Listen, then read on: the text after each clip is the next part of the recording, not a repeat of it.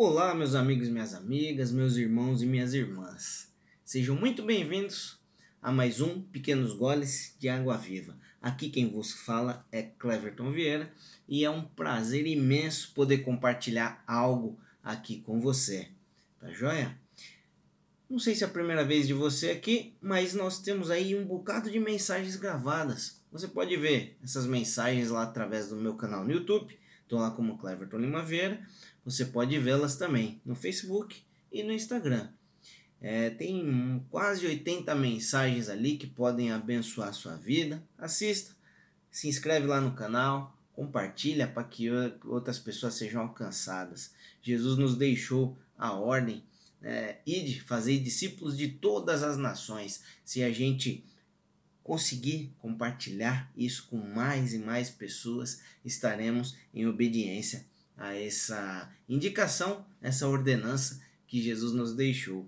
Você também consegue ouvir as mensagens através das maiores plataformas aí de podcast, incluindo aí o Spotify e o Google Podcasts. Você pode ouvir essa mensagem aí depois também, tá joia? Eu quero falar de um assunto com vocês aqui hoje, onde primeiro eu vou ler aqui um trecho bíblico, vou pontuar algumas coisas ali que aconteceram, que iam acontecer ainda, e depois a gente vai bater um papo sobre isso aí. E aí, tá junto comigo? Vamos junto aprender mais, vamos ser abençoados, vamos refletir, vamos ser confrontados, porque confront sendo confrontado que a gente cresce, meu querido. Vamos lá nessa? Então vamos lá. O trecho que eu vou ler aqui para nós hoje está lá em Mateus 26, do 14 ao 16. Um trecho pequeno, mas rapaz, tem tanta coisa aqui. E vamos lá, diz assim: e aconteceu que um dos doze, um dos doze discípulos, está falando aqui, chamado Judas Iscariotes, foi ao encontro dos chefes dos sacerdotes e lhes propôs: O que me dareis caso eu vou-lo entregue? Estão falando de Jesus aqui. E lhe pagaram o preço, 30 moedas de prata. E desse momento em diante procurava Judas uma ocasião apropriada para entregar Jesus. O que, que acontece aqui, querido? Nesse, quando se passou aqui esse trecho que nós lemos, ali já estava ali perto ali do, de Jesus ser crucificado, dele ser entregue. Ou seja, os discípulos, os doze, né, como está falando aqui, já caminhavam com Jesus há cerca aí de três anos, certo? Que foi o tempo que o ministério aqui de Jesus, Jesus continua no nosso meio, como a palavra diz, mas é, o ministério dele durou ali três anos.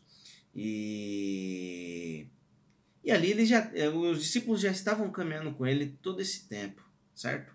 E aí já tinham visto milagres, aprendido com Jesus muitas coisas. É... E aí na sequência aqui dessa passagem, se você for seguir lá em Mateus 26, outros evangelhos falam dessa passagem aqui do aqui fala do pacto de traição, quando é, Judas entregou Jesus ali, né? Vendeu Jesus, depois que ele foi entregar. Tem em Marcos também, se você for ver em Lucas. Na sequência, teve a Santa Ceia, onde Jesus se reuniu com os discípulos ali para ter a última ceia. E aí, num diálogo ali, Jesus fala, né? Aquele que comeu juntamente comigo do mesmo prato é o que vai me trair. Ele falou ali: Com toda certeza vos afirmo que dentre vós um me trairá. Ou seja, Jesus já estava prevendo ali. O que isso quer dizer? Jesus não foi pego de surpresa ali por uma traição. Jesus sabia de todas as coisas, mas tinha que se cumprir o que estava escrito é, pelos profetas, certo? Então ali no meio ali da, da, da Santa Ceia, Jesus levantou isso, alguém vai me trair. Judas já tinha recebido as moedinhas para entregar a Jesus, certo? É... E aí, durante, ali como Mateus relata, né? Durante ali essa conversa, Judas ainda fala assim: Acaso seria eu, meu mestre? Olha só. E aí, Jesus aparentemente fala baixinho para que os outros não ouvissem e também não fossem interromper aqueles planos, né? Jesus confirma: Sim, tu o declaraste. E aí o que acontece? Eles fizeram a ceia, Jesus estava ali aflito, foi orar com os discípulos mais próximos ali no Getsemane, e ali Judas chegou com os, os chefes dos sacerdotes, os homens que queriam prender ali Jesus naquela época, e tinha combinado com eles: aquele a quem eu der um beijo será Jesus, aquele que vocês têm que prender. E aí ele chegou, cumprimentou Jesus. Em algumas versões fale salve mestre e deu um beijo no rosto de Jesus. E aí os homens souberam ali que aquele era Jesus e prenderam ele e aí fizeram toda tudo o que você já conhece. Foi julgado, foi crucificado e todas as coisas mais, tá? Quis contextualizar você aqui para nós termos aí a nossa reflexão agora. É, você vê ali, né? O texto fala que Judas vendeu Jesus por 30 moedas de prata. Aí você talvez pense, uau, essas 30 moedas de prata devem ter iam mudar a vida de Judas. é, é, difícil a gente chegar no valor dessas 30 moedas de prata. Mas se você for pesquisar, ele fala que uma moeda de prata valia um dia de trabalho. Se a gente for balizar pelo valor mínimo, vai dar um, um salário mínimo aí. Mas muitos, muitos estudiosos divergem com relação a esse valor e é difícil a gente chegar a esse valor hoje. Isso é um valor estimado, tá? Então imagina, por baixo, um salário mínimo. Jesus foi vendido por um salário mínimo. Isso é, mudaria a vida de Judas? A gente vai pra, pra, mais para frente. Diz aqui que depois Judas se arrependeu disso, né? Judas foi consumido ali de, de um peso ali que ele não pôde aguentar, devolveu o valor aos soldados ali, o, o, aos doutores da lei, aos judeus que estavam caçando ali Jesus e, e aí se suicidou. Com aquele valor eles compraram um campo, ou seja, era um valor talvez que dava para comprar um campo, mas não mudaria talvez a vida, não mudaria a vida dele, certo? Então, depois de ver tudo isso, depois de ver Jesus ali é, curando as pessoas, depois de ver ali cegos andando, oh, perdão, cego enxergando, é, coxo andando, viu ali pessoas que estavam enfermas há anos, 12 anos ali serem curadas. E ainda Judas fez tudo isso. Em alguns evangelhos fala aqui que o diabo tomou Judas para fazer isso. Só que o diabo tomou, pegando ali um ponto fraco dele.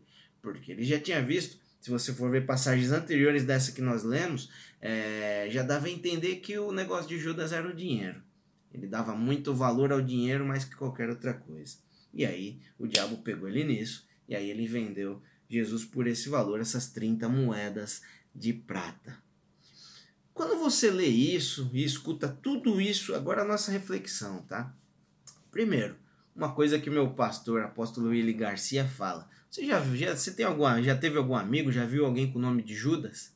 Ninguém, né? O ato que ele cometeu aqui foi tão terrível que você nem vê ninguém com o nome de Judas por aí. Bom, eu pelo menos não vi, tá, gente? Já vi com nomes mais, né? Tem até Cleverton, olha aí. Mas se meu pai estiver me vendo, um beijo, paizão.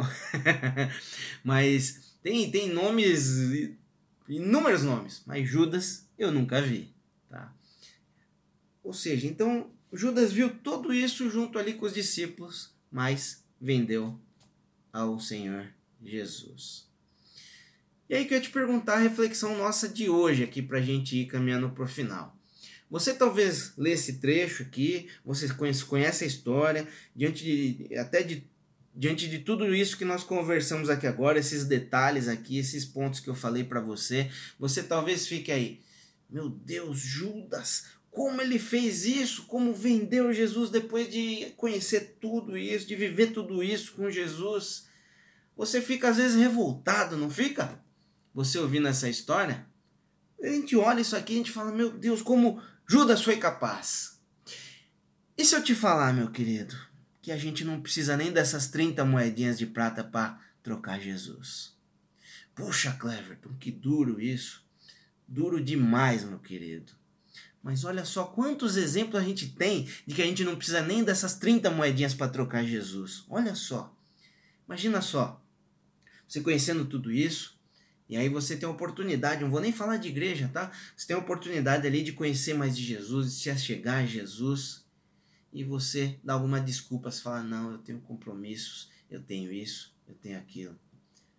Muito mais, você conhecendo essa história, te convidam você te convidam para ir para alguma reunião ali, para estudar a palavra, falar alguma coisa, aprender mais sobre Jesus, e você, puxa, hoje eu tenho um outro compromisso. Hoje eu tenho, por exemplo, a novela para assistir. Ou até você fala, puxa, hoje é dia de eu ir para o culto, dia de eu estudar a Bíblia, sei lá, de eu fazer qualquer coisa para buscar o conhecimento de Jesus. Mas você fala, ah, não, estou ocupado aqui com meu videogame, por exemplo.